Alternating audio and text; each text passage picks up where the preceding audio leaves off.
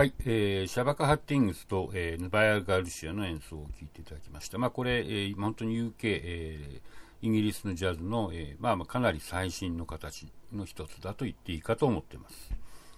えー、というわけで、21世紀の、えー、ジャズの2回目、えーまあ、いろんな21世紀のジャズの特徴を、えーまあ、ジャンル別というか、傾向別に聞いていただきました。えー、なんとなく、えー、今のジャズがこんな感じだっていうのが、えー、伝わっていただければと思います。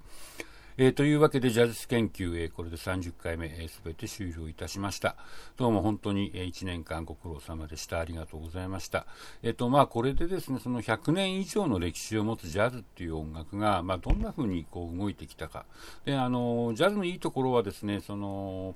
例えば20年代のディキシーランドジャズをやってる人もいまだにたくさんいるし、スイング時代のビッグバンドみたいな音楽やってる人もいるし、ビーバップやってる人も、ハードバップやってる人も、えー、モーダルなジャズをやったり、フリージャズをやったりですね、まあ、フュージョンやってる人もいるし、えー、まあ、いろんなあのタイプのジャズミュージシャンが、えー、世界中にたくさんいるっていうのはすごくいいことだと思います。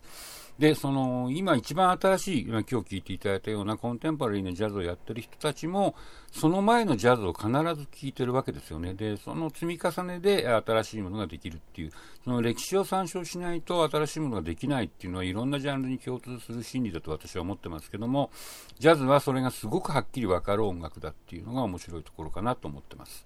えー、まあ、今日の授業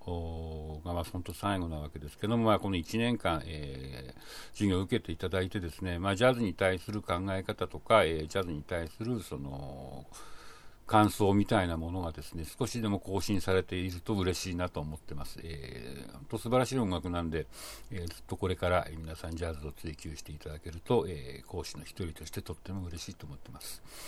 えというわけで、え、今年は本当一度も、え、私は、え、皆さんにお会いできないまで授業が終わるのはとっても心残りなんですけども、